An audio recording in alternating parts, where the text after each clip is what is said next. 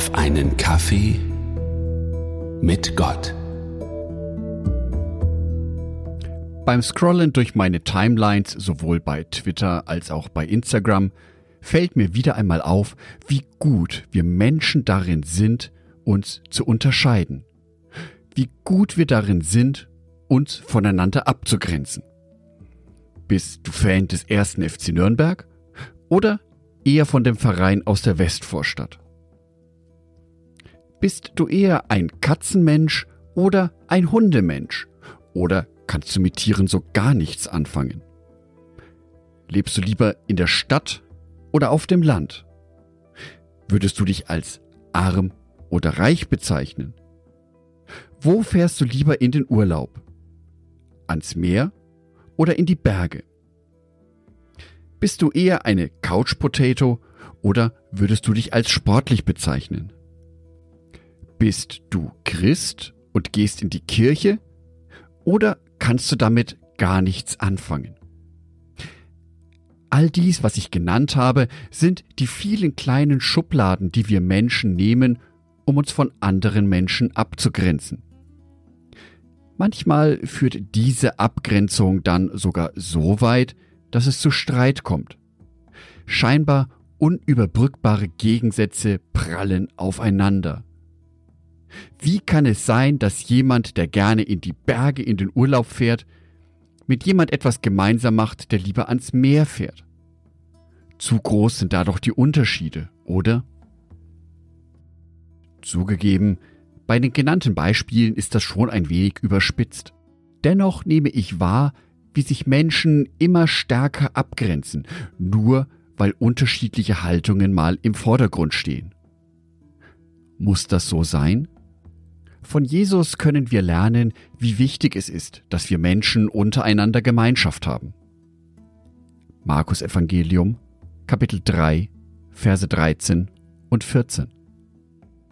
Später stieg Jesus auf einen Berg und rief die zu sich, die er bei sich haben wollte. Sie traten zu ihm. Er wählte zwölf von ihnen aus, die ihn ständig begleiten sollten, und nannte sie Apostel. Jesus zeigt hier auf, wie wichtig es ist, dass Menschen miteinander in Gemeinschaft sind.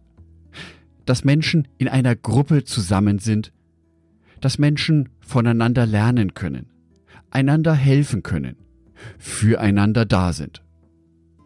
Natürlich hatten es die Apostel da ganz leicht. Schließlich folgten sie Jesus. Was für eine Ehre!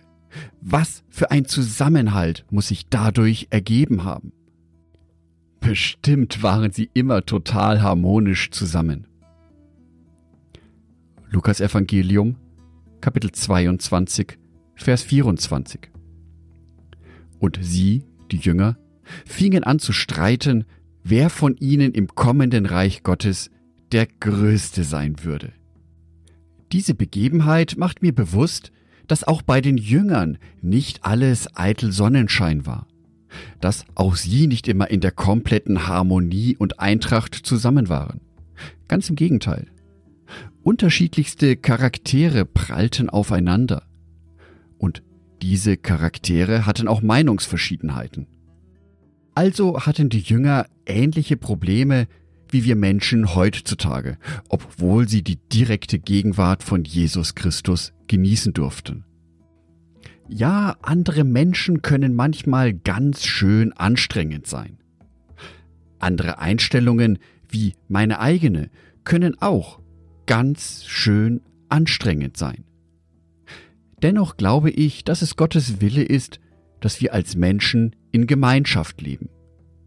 Das heißt nicht, dass wir alle die eine Meinung haben, sondern dass wir friedlich und harmonisch miteinander leben und gewisse Unterschiede in unseren Einstellungen auch aushalten.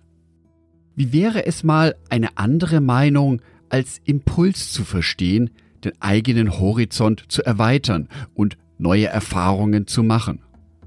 Zudem kann die Gemeinschaft mit lieben Menschen dazu beitragen, dass ich aus negativen Gedankenmustern herausgerissen werde und mal auf andere Gedanken komme. Einen Versuch ist es auf alle Fälle wert. Ich wünsche dir, dass du Teil und Mitglied einer wertschätzenden Gemeinschaft werden kannst. Dass du eine Gruppe von Menschen kennst, bei denen du dich einfach nur wohlfühlst. Bei denen du so sein kannst, wie du bist. Und ihr euch offen und ehrlich begegnen könnt. Und ich wünsche dir, dass dies auch eine Gemeinschaft mit Christen ist. Eine Gemeinschaft, in der ihr euren Glauben ausleben könnt und euch gegenseitig in der Gegenwart von Jesus Christus stärken könnt. Angedacht von Jörg Martin Donat.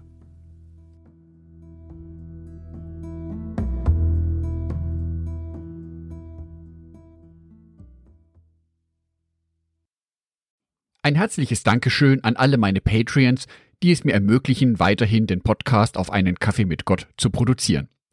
Herzlichen Dank an Sonitschka und an Andreas Pfeiffer. Auf Patreon kannst du mich bereits mit einem Euro monatlich unterstützen. Oder du lässt mir ein paar Sterne da. Das sagt dem Algorithmus nämlich, dass dies ein guter Podcast ist und wird so mehr Menschen angezeigt. Vielen Dank schon vorab.